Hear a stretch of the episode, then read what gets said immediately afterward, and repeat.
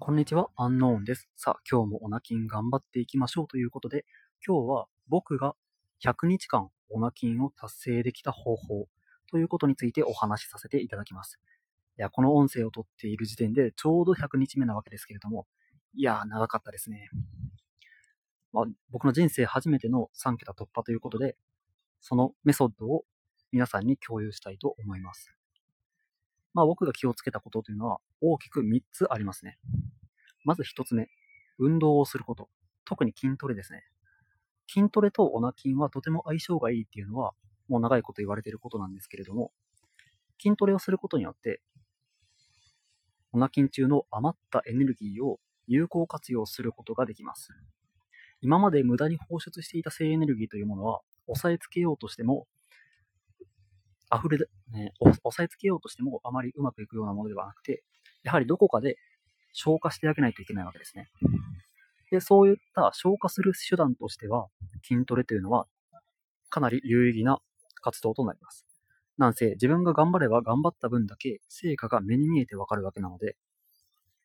これほど自分の成長を実感できることもあまりないのではないかと思います。え僕が気をつけたことその2、瞑想をこまめにするようにしたことですね。まあ、普段から瞑想してるよって方はあんまりいないと思うんですけれども、瞑想って実はすごい効果がありまして、脳の前頭前野という部分を活性化させる働きがあります。で、この前頭前野っていうのはどんな部分かというと、自制心を司っているわけですね。なので、日頃から瞑想をする習慣をつけることによって、自分の自制心がどんどんどんどん強くなり、ちょっとやそっとの衝動では流されないような自分になっていきます。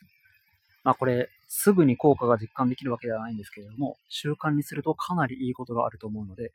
ぜひやってみてください。で、僕が気をつけたことその3。ツイッターを始めたことですね。ツイッターといっても、普段のツイッターではなくて、オナキン専用のアカウントを作ったことですね。で、今ツイッターやってる方は、検索欄でオナキン、筋欲などという風に調べてみてほしいんですけれども、本当にすごい方がたくさんいらっしゃいます。もう1年以上オナニーしてないよなんて人も普通にいたりします。で、そういった方々は、普段の思考からして、僕ら一般人とは全く違うわけでありまして、そういった方々のツイートを日々読み読み込むことによって、自分の中の価値観がどんどんどんどんアップデートされていきます。で、この自分の価値観が変わるということが大事でして、そうやって心の底から、オナニーっていらないんだっていうふうに思い込めることによって、オナキンの成功率は飛躍的に高く高く高くなります。なのでね、まだ持ってないよって方は、今すぐにアカウントを作って、今日から、そのすごい方たちのツイートを読み込むようにしてください。というわけで、本日は、僕がオナキンを100日以上続けることができ、できた方法ということでお話しさせさせていただきました。日本中に正しいオナキンの方法を広める活動をしています。ぜひフォローよろしくお願いします。